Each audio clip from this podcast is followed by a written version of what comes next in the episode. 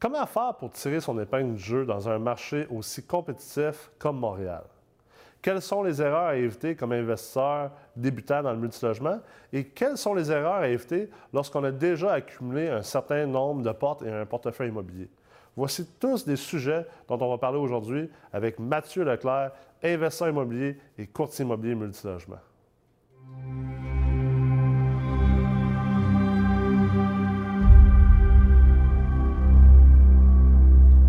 Salut Mathieu, comment ça va? Très très bien, très très bien. Excellent. Oui. T'es-tu en train d'optimiser la ville au complet?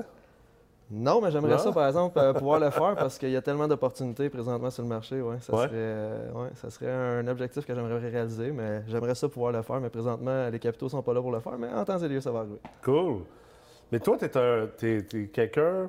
Écoute, c'est la deuxième fois que tu passes un retour sur investissement. Ouais. Tu as été, je pense, dans les, les 20 premiers épisodes. Ouais. Puis, euh, tu as enseigné à l'AMREX, tu as été dans la Meurthe, t'as même. euh, t'as J'ai fait été- la cohorte 1, cohorte 2. Oui, exactement. Et tu es quelqu'un qui est doté d'une grande passion pour l'investissement immobilier, mais aussi d'une grande vision. Ouais. Puis c'est drôle parce que il y, a, il y une partie des, des investisseurs en ce moment qui parlent de Montréal. Mhm. Sais, on parlait beaucoup de Montréal aujourd'hui parce que c'est dans le marché dans lequel que tu te tiens. Euh, mais il y a beaucoup de gens qui parlent de Montréal comme étant très cher. Le marché est cher, c'est cher de la porte, les blocs sont pas achetables et toutes ces choses-là. Puis pourtant, tu sors constamment des deals, puis tu sors constamment des transactions où il y a beaucoup de création de valeur puis de richesse à aller chercher. Mhm. C'est quoi le truc? Ben, le truc, c'est de déposer des offres d'achat, puis euh, d'analyser, c'est correct, Ouais. mais de déposer puis de se mettre en action. Tant que tu ne déposes pas un offre, tu ne peux, pas créer de tu peux pas créer de relation avec le vendeur, tu ne peux pas créer de relation avec le courtier immobilier, tu ne peux pas savoir c'est quoi ses objectifs puis c'est quoi sa situation actuelle. Si tu ne déposes pas d'offres, tu analyses, Ouais. ils sont tous trop chers. Ouais. C'est compliqué, là. Les, les immeubles qui se vendent à- en bas de la valeur marchande puis en bas de la valeur économique, présentement à Montréal, bonne chance si tu en trouves un. Si tu en trouves un, tu es vraiment chanceux, ou il est tout croche, puis la qualité de locataire n'est pas là, puis... Ouais. euh, Il y a une raison pour il y a une raison pourquoi il se vend à ce prix-là. T'es le- seul à faire un offre sur un immeuble aussi. euh, ben là, ça, ça- ça aussi, ça a une valeur. Parce Ouais. que présentement, le, le marché est tellement fou qu'il y a de la surenchère. Je vais donner un exemple. On a visité un dernièrement dans Hochelaga. 53 visites. On était le 53e visiteur. ben voyons donc. Il était rendu à 10 offres. 10 offres. Là, moi, j'ai dit, mon client est intéressé. Je veux juste savoir si ça vaut la peine. Il dit, dans les 10, la majorité n'ont pas de conditions. OK. Wow. J'ai reçu un IMO-contact le lendemain me disant qu'il était rendu à 22. Ben voyons donc. Mais l'immeuble, par exemple, il y avait un méga beau potentiel. Les loyers étaient dans les 500, puis les- c'était des 4,5 d'environ 800 pieds carrés. La valeur dans le secteur est d'environ 1200, 1400, dépendant de ce que, tu offres comme service, dépendant de ce que tu offres comme terrasse, comme qualité de rénovation. Ouais. Donc, il y avait un méchant beau potentiel, mais l'immeuble, il fallait, fallait démontrer une, une- une bonne mise de fonds parce que la valeur économique était beaucoup plus basse que le prix demandé. Donc, euh, mais il y en a qui ont acheté et puis qui ont mis pas de financement, pas de conditions, rien, puis ils ont bypassé plein de monde. Mais c'est- le marché dans lequel on est présentement. Ouais. Fait que, Fait que comment que l'investisseur moyen il fait pour. Pour trouver avoir- des opportunités, Ouais, puis pour avoir sa chance là-dedans, je veux dire, à 22, 22 offres, euh, ben ça, c'est un immeuble qui vient de sortir. C'est Ouais. un immeuble qui vient de sortir, veut, veut pas. Tu la fenêtre d'opportunité, puis c'est toi le, le premier qui m'a parlé de ça. Puis sincèrement, c'est hyper important dans, dans, dans- dans le marché actuel dans lequel on est. Si l'immeuble vient de sortir, il va y avoir combien de personnes qui vont déposer l'offre d'achat dessus? Mhm. Tu vas te battre contre la surenchère, tu vas te battre justement contre, contre des conditions, puis vu qu'il ne faut jamais mettre d'émotion là-dedans, mais il y en a toujours un petit peu. Il Ouais. faut jamais devenir un, moti- un- un acheteur motivé, mais il y en a qui le deviennent. Ouais. Ben, faut, faut quand même, justement, pas attaquer ces marchés-là. Parce... mais on peut quand même l'attaquer, mais faut que tu sois éduqué pour le faire. Ouais. Je vais donner un exemple. On a fait un offre d'achat sur un 8 logements, justement, dernièrement dans le plateau Mont-Royal. Puis on, on a, on a déposé un offre d'achat, pas de clause de financement.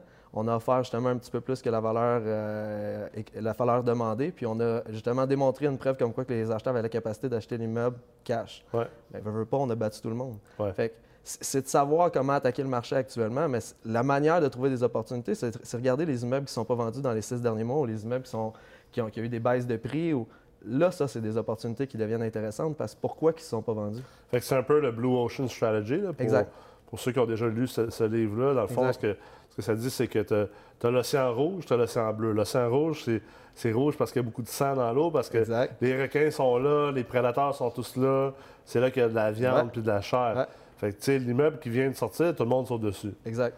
L'immeuble que ça fait 4 mois, 5 mois, 6 mois, 8 mois qu'il est à vendre, que là, il n'y a pas eu d'offre depuis euh, quelques semaines, quelques mois même. Quelques mois même. Ça, c'est un océan bleu. Donc là, c'est plus d'aller sur ces immeubles-là puis de trouver des opportunités à travers ces immeubles-là. Exactement. Puis c'est que, tu sais, comme là, je vais donner un autre exemple. On a attaqué un immeuble, justement, que ça fait des mois qu'il est à vendre. Ça fait quatre ou cinq offres d'achat, justement, qui, qui sont déposées dessus. Ouais. Les clients se retirent parce que ça prend une mise de fonds astronomique, parce que les loyers sont à 70 000. Le client demande 1,3 million, mais c'est la valeur marchande dans le coin, parce que c'est dans le secteur de Verdun, excessivement en demande. C'est un immeuble de 1985.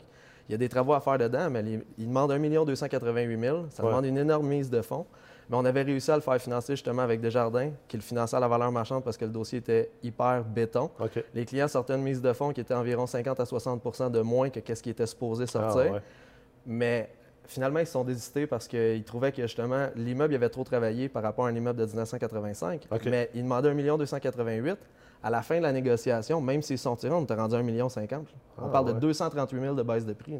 C'est immense. C'est majeur là, pour un immeuble d'un million 300 000. Ça n'a pas de sens. là. Tu viens de baisser de 238 000. là. C'est Ouais. majeur. Ouais. C'est- comme ça que tu déniches des opportunités. Il y en a un autre dernièrement qu'on a attaqué, c'était un sixplex.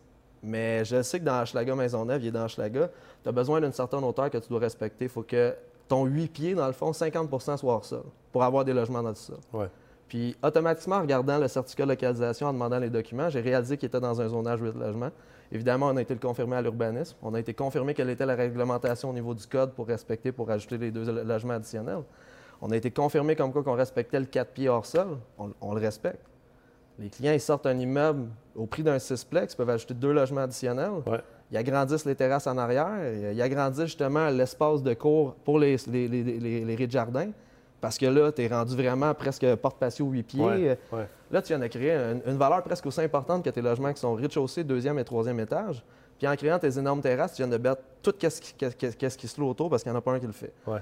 Puis là, en plus, tu es à distance de marche de deux stations de métro, puis tu es collé sur. Fait, ça fait longtemps qu'il est à vendre, ce meuble-là. Mais c'est parce que personne a, la, la- la- la- personne a pris la, a- a la vision de voir plus loin, puis la créativité de voir plus loin de qu'est-ce qui pourrait en venir de, de cet immeuble-là. Puis, tu sais, souvent, tu sais, on, on l'entend souvent. Bon, puis, euh, tu sais, euh, je veux dire, t'as t'as commencé ton éducation il y a belle lurette dans d'autres écoles de formation.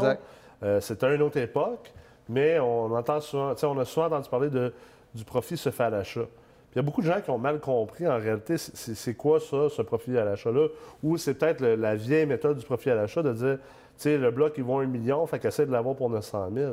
Mais la version moderne de ça aujourd'hui, Ouais. qui est beaucoup plus applicable si tu maîtrises tous les leviers d'ingénierie financière, c'est de comprendre que, en fait, ce qu'on veut faire, c'est qu'on veut être davantage comme un genre de Warren Buffett, puis on veut, on veut faire du value investing. Exact. Puis du value investing, c'est un peu différent du profit à l'achat. Parce que ce qu'on dit, c'est que c'est pas nécessairement qu'on veut payer moins cher pour l'immeuble, on veut payer en bas de sa valeur. Ce qu'on veut faire, c'est qu'on veut peut-être même payer l'immeuble au niveau de sa valeur marchande, Exact. parce qu'on sait que sa valeur intrinsèque est plus élevée. Mhm. Puis ça, c'est- plus dur à avoir, parce que de voir la valeur intrinsèque de l'immeuble, c'est de comprendre les mathématiques de l'immeuble, c'est de comprendre la démographie dans laquelle elle se tient, puis c'est de comprendre toutes les espèces d'intangibles, comme tu viens de parler, qui peuvent avoir un, une- une- une- un retour sur investissement hyper positif. Tu sais, comme il y a beaucoup de gens qui font ça. Vous êtes pas mal. euh, en tout cas, moi, j'en ai pas vu énormément encore. Puis pourtant, je suis pas mal au courant de toutes les transactions. Mais euh, ce que vous avez fait, exemple, avec, euh, avec un de vos immeubles au niveau des balcons, là, vous avez Ouais. quasiment créé des balcons qui étaient quoi, genre quatre fois plus grands que, que, que- que la moyenne? Euh, les balcons, originalement, faisaient 4 pieds par 8 pieds. Là, maintenant, ils font 11 par 14. Sur le projet qu'on est en train de vendre dans Schlaga, les terrasses font 386 pieds par, par étage. Donc, ça donne 190 pieds par, par unité. C'est une pièce de plus. c'est presque une pièce de plus, puis c'est qu'il n'y en a pas. Puis c'est quoi ta plus grande compétition présentement dans ton- le marché ton actuel? coût pour mettre ça Ouais. versus ce que ça te permet d'aller chercher de l'autre base sur les loyers, Ouais. puis ultimement sur la valeur de l'immeuble. C'est majeur. C'est- majeur. C'est que le monde va s'arrêter à ouais, mais ça coûte 40, ça coûte 50, ça coûte 60 000. Oui, peut-être, mais nous Ouais. autres, on a loué 200 de plus par unité. Mais c'est une mentalité de consommateur. Un peu Exact. comme le, pro- le problème du profit à l'achat, puis d'un, c'est que le marché a changé. Là. Ouais. Fait que c'est beaucoup moins facile à faire aujourd'hui. Le monde sont, sont, sont plus informés, fait qu'ils tombent moins dans le bateau. Mais c'est que ça, ça reste que c'est une mentalité d'acheteur, une mentalité de consommateur, puis il faut se mettre dans une mentalité d'investisseur. Puis là, on parle davantage de valeur, de valeur intrinsèque versus la valeur marchande, puis de retour sur investissement. Exactement. Puis la chose qui est la plus importante puis que le monde néglige souvent, c'est en déposant l'offre d'achat, tu connais la réalité du vendeur. Ouais. Tu connais qu'est-ce qu'il veut, tu connais qu'est-ce qu'il recherche, tu, co- tu connais que- c'est quoi ses besoins. En connaissant c'est quoi ses besoins, je vais donner un exemple. On vient de faire une offre d'achat sur deux six logements bien localisés sur la rive nord. Le client est propriétaire d'un parc immobilier important. Il veut juste se départir de ces deux-là. Il va commencer à le vendre, mais Ouais. le reste, il veut le vendre d'ici les dix prochaines années. Fait qu'on sait que ce client-là, il n'a pas payé ses immeubles si cher que ça. Ouais. Il aurait l'ouverture pour un seul de prix de vente parce qu'il n'a pas besoin de son argent demain matin. Ouais. On pourrait reporter l'impôt sur le gain en capital pendant un nombre d'années assez intéressant parce qu'on sait qu'il y en a pour 10 ans à vendre. Ouais. Il pourrait reporter son impôt sur le gain en capital sur 10 ans. Il pourrait... Puis les clients, ce qu'ils veulent, en, fa- en faisant la visite, on s'est rendu compte que le terrain était tellement grand et mal exploité qu'il y aurait possibilité d'ajouter des stationnements. À confirmer avec l'urbanisme, on pourrait ajouter un 4 à 6 logements additionnels sur le terrain. Ah, C'est déjà un ensemble immobilier. Fait que même si on ajoute 6 logements additionnels, change rien, il va rester un ensemble immobilier. Mais encore une fois, si on n'avait pas déposé l'offre d'achat, ça, c'est de la valeur intrinsèque. Exact, exact. Puis ça, c'est hyper, une hyper belle façon Ouais. d'optimiser des, des immeubles. Des fois, il y a des terrains justement qui sont plus grands, qui sont mal exploités. On peut ajouter des 4, des 6, on peut, on peut ajouter des stationnements, des terrasses, des, des espaces communs pour les locataires. Comment tu peux optimiser chaque pouce carré de ton immeuble, que ce soit sur le terrain, à l'intérieur, ça- sur le toit, tout dépendant où est-ce que tu es, évidemment. Il Exactement. faut que tu t'assures que qu'est-ce que tu as investi, tu, le- tu peux le récupérer. là. C'est clair. Fait que c'est, une façon, dans le fond, d'aller chercher des opportunités. Tout ce qu'on dit depuis tantôt, mais déposer des offres. C'est bien, c'est, c'est bien d'analyser. faut analyser. On n'a pas le choix de le faire. Mm. Mais faut que tu sortes de- derrière ton écran à un moment donné. là. Lâche ton écran, dépose des offres. Si- l'immeuble qu'on a fait dans Ça te prend l'écran. parce Ça te prend l'écran, il est nécessaire. Si, si tu n'as pas l'écran et tu fais des offres, c'est aussi pire. C'est Ah, pire. pire. Tu perds ton temps, tu fais perdre, de- tu fais perdre Ouais. du temps à tout le monde. Puis sincèrement, c'est qu'à un moment donné, l'immobilier, c'est un petit monde. Ouais. Puis peu importe où est-ce que tu es. Fait qu'à un moment donné, si tu fais juste déposer des offres d'achat, tu fais perdre du temps, ton nom, il va circuler. Fait Ouais. que Ça, c'est clair. faut pas que tu fasses perdre de temps à La personne. technique des offres shotgun, là, pour ceux qui écoutent, là, faites pas ça. Je m'en fous quel livre vous a dit de faire ça. Je m'en fous dans quel cours vous êtes allé et qui vous ont dit de faire des offres shotgun. là. Si vous voulez vous brûler dans le marché multilogement, là, À moins que le client ait la capacité. Si le client a la capacité et tu es capable de démontrer qu'il a la ah ouais, capacité, là, fais-le. Ouais. Mais si le client n'a pas la capacité pour le faire, si à tu ne pas commences dans la vie et tu n'as pas de bloc ou tu as juste, euh, euh, juste 10 portes, là, Mhm. va pas commencer à mitrailler des offres shotgun. là. Tu Non, parce que tu vas te nom. brûler. Tu vas perdre ton nom, tu vas te brûler. Puis ça, c'est hyper important. C'est quoi les, les- les erreurs que les euh, nouveaux investisseurs font présentement? Puis, je vais avoir une autre question semblable après. Parfait. Ben, on en a parlé il y a quelques minutes. Là. Ils over-analysent. là. Sincèrement, ils se mettent pas assez en action. Puis ils restent trop en arrière de leur laptop. C'est la chose la plus. Je vais donner un exemple. Il y a un investisseur qui n'a pas fait la MREX, mais qui est, qui est quand même assez intelligente. Puis elle, Ouais. a- elle vient- elle vient de Saint-Martin, justement. Puis euh, elle est assez active. Elle, elle dépose des offres, là, une après l'autre. Ouais. Puis elle crée des opportunités en allant visiter, en justement regardant c'est quoi le potentiel de création de valeur. Elle, elle monte des dossiers. Elle revend des fois ses promesses d'achat. Ouais. Puis des fois, elle attaque ses propriétés.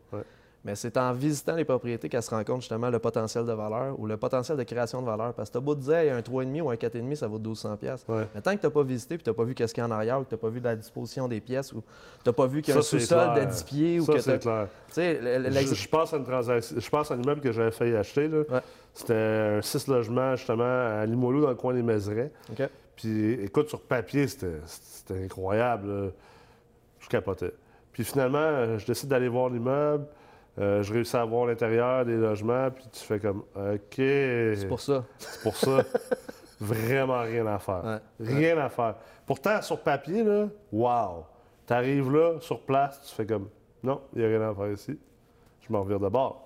Si tu sors pas dans, dans l'arrière de ton écran, tu peux pas voir ça. Exact. Puis c'est qu'à un moment donné, tu sais, si tu fais juste l'analyser, c'est combien de temps que tu vas passer de temps à l'analyser? C'est que tu vas évaluer des loyers qui sont qui juste qui se justifient pas. Ouais. Parce que là, tu n'as pas vu l'état de l'immeuble, tu n'as pas vu justement la localisation. Oui, tu peux aller voir par Street Comment, View. comment que le logement est fait. Exact, exact. Mais tu sais, Street View, c'est super payant, mais à un moment donné, il faut que tu te déplaces, il faut que tu ailles voir. Ouais. C'est là que tu vas voir d'autres opportunités. C'est là que tu vas voir qu'il y a des condos autour, deux rues plus loin. C'est là que tu vas voir qu'il y en a un qui est en train de lever un quatrième étage. Ouais. C'est là que tu vas voir qu'il y en a un qui est en train de faire une mezzanine.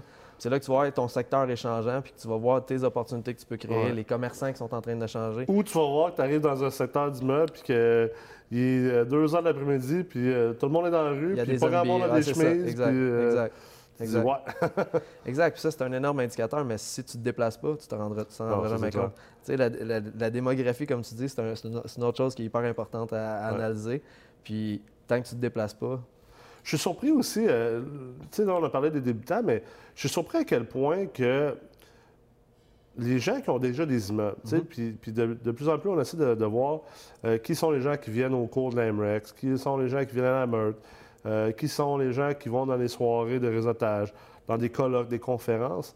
Puis je je reste quand même surpris par le fait qu'il y a beaucoup de gens qui ont des immeubles, qui ont une valeur nette un peu plus élevée, puis qui font rien de ça.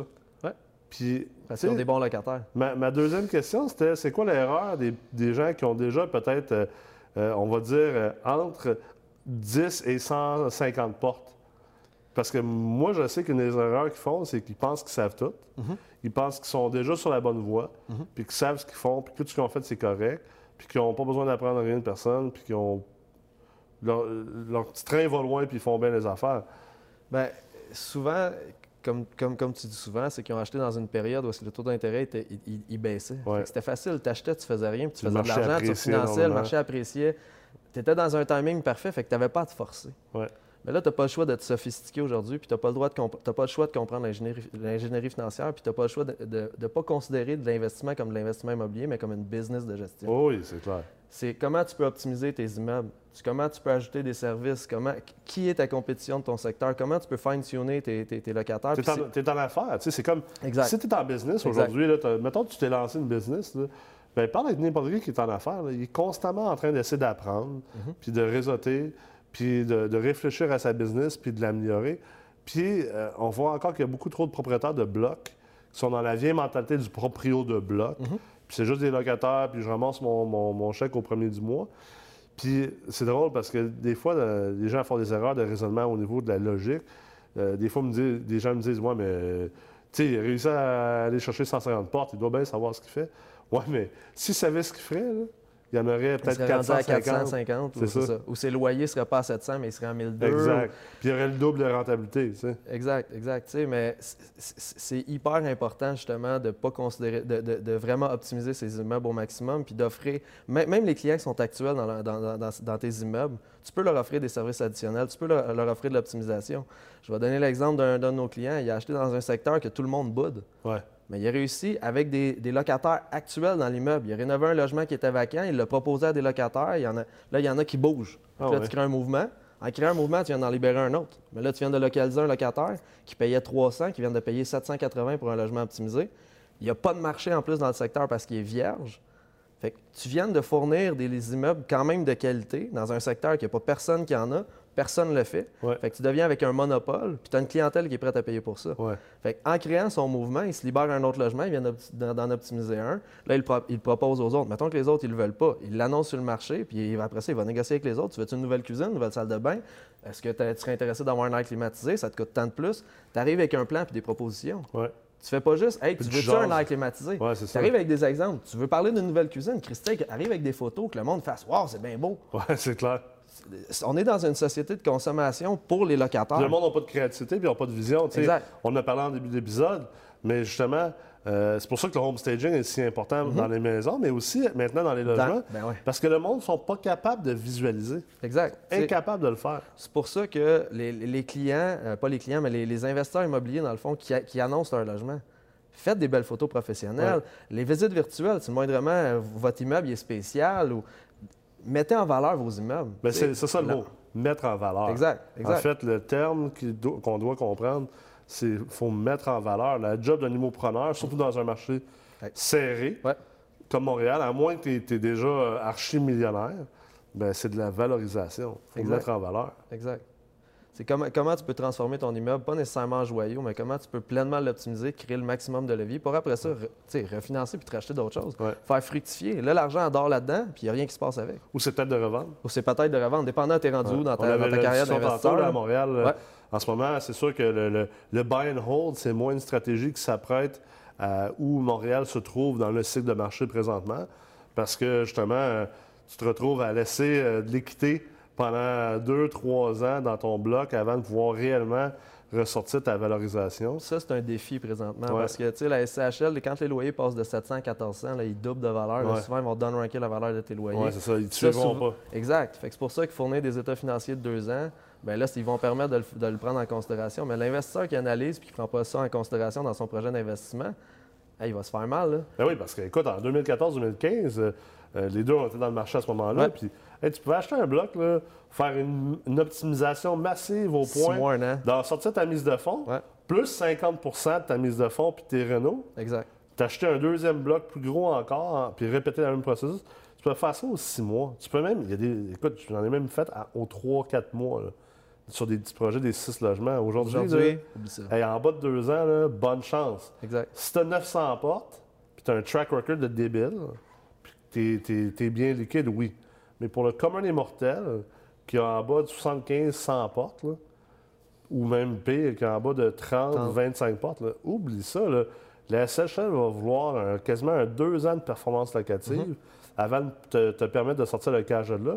Puis même là, le cash que tu vas sortir, si la valeur économique est en bas de la valeur marchande à cause de la prime du marché, tu laisses beaucoup de cash le deal. là. L'immeuble qu'on a fait dans Ville-Marie, on était 110 à 200 dollars de moins que la valeur réelle du marché actuel. Ouais. Puis ils ont quand même dans le ranking à valeur. C'est sérieux? C'est 300 000 d'impact au refinancement. Wow, C'est majeur, là. c'est majeur. quelqu'un qui ne l'avait pas calculé, ça, Ouais. il est fait, là. Ben oui, c'est clair. S'il se basait sur, sur son refinancement, Mhm. puis qu'une partie de sa mise de fonds de ses Renault était sur des prêts privés ou des marges de crédit Mhm. ou de l'argent d'associé ou de l'argent emprunté, il, est mort dans, La game est finie. Là. Puis s'il n'avait pas pris en considération les la hausse des taux qu'on a vu, là, les. CMBR on rebaissait un peu, mais Là, si pas pris ça. Ouais. Ouais, parce qu'il y a eu le une- TED, là, S'il fallait qu'il refinance au mois de novembre, il Ouais, était, fait. ça allait pas fait. bien. Exact, exact. Ouais. C'est tous ces facteurs-là qu'il faut prendre en considération. Puis je pense qu'il faut vraiment se sophistiquer. Puis, tu sais, c'est c'est ce que j'ai apprécié des cours que, que vous donnez dans la MREC, c'est que vous, vous sophistiquez les investisseurs pour attaquer puis pour se conformer au marché actuel. Ouais. Puis Ah, puis pas sophistiqué. Tu sais, apprendre pour apprendre, là, ça sert à rien. Moi, moi, personnellement, je suis un gars qui croit beaucoup à l'efficience. Mhm. J'aime ça en faire le moins possible pour avoir le maximum. tu sais. Puis apprendre pour apprendre, juste pour dire que tu as appris, là, ça donne rien. Il faut, faut que ça, ça t'aide à atteindre tes objectifs en dépensant moins d'argent, moins d'énergie et moins de temps. Ça, c'est la définition de l'efficience versus l'efficacité. Puis je pense que, euh, tu sais, on ne veut pas amener le monde à être sophistiqué. L'objectif de la MREX, puis surtout au niveau du collège, la MREX, c'est pas ça. Ce qu'on ce qu'on a eu comme constat, puis je pense que je suis probablement un des acteurs de marché qui a, qui a été le plus actif dans les dix dernières années au Québec, puis même euh, aux États-Unis, c'est que mon constat, c'est que le marché est devenu plus sophistiqué. Puis il va devenir beaucoup plus sophistiqué. De plus Écoute, en c'est plus. même pas, euh, on n'est même pas encore à 2% de ce que ça va être. Donc, le constat, c'est, à ta peu, si on veut que les gens, le commun des mortels, le commun des investisseurs puissent continuer à, à- à tirer son épingle du jeu, il doit être capable d'amener son niveau de sophistication à un plus haut niveau. Exact. C'est pour ça qu'on fait ça. C'est pour ça qu'on essaie d'aider les, les investisseurs, d'ailleurs, à être mieux outillés pour, comment, pour continuer à performer dans, dans, dans ce, ce, ce, ce- ce- bleu qui devient de plus en plus rouge. de plus en plus rouge. C'est- Ouais. cette sophistication-là qui, qui te permet justement de sortir ton épingle du jeu, puis qui Ouais. te permet justement de transformer des transactions Ouais. qui n'étaient pas win-win pour bien du monde qui l'analysait en transactions gagnant-gagnant pour Ah. et le vendeur, et l'acheteur, et le courtier, et le courtier inscripteur. Tout le monde est content, tout le monde C'est est clair. gagnant. Parce que tu as le choix. Soit tu t'en vas vers l'océan bleu, Exact. ou si tu veux aller dans l'océan rouge, comme mettons, on va appeler Montréal, ben t'as as, deux choix. Tu chiales, puis tu dis, ah, c'est tout des requins, puis rien. Ou tu te rehausses un niveau, puis tu deviens un requin, puis tu t'équipes pour, être, pour aller à la guerre avec les autres requins, puis tu ramasses la belle viande, la belle carcasse qui est dans océan rouge-là. C'est comme la belle viande que souvent le monde néglige, c'est les expirés. Les Ouais. expirés, c'est des propriétés qui ne sont pas vendues parce que justement la fenêtre d'opportunité a été usée à son plein potentiel. Le courtier n'a pas fait ses baisses de prix.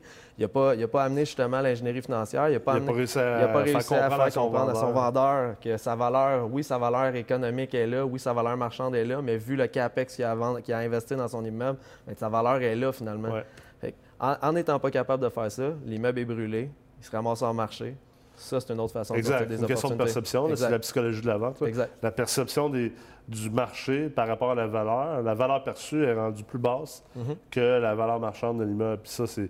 Écoute, ça, on pourrait faire un, épisode au complet sur, la psychologie de la vente des, des- des actifs euh, d'investissement en immobilier. là. Mais euh, écoute, je je te remercie énormément d'avoir pris le temps euh, dans ta vie hyper occupée. là. Tu- Je sais que tu, tu passes 80 heures par semaine à, à faire des promesses d'achat, des visites, des transactions. Mais euh, merci d'avoir été là aujourd'hui et d'avoir partagé ton expérience avec les gens qui écoutent l'é- l'émission. Merci pour l'opportunité.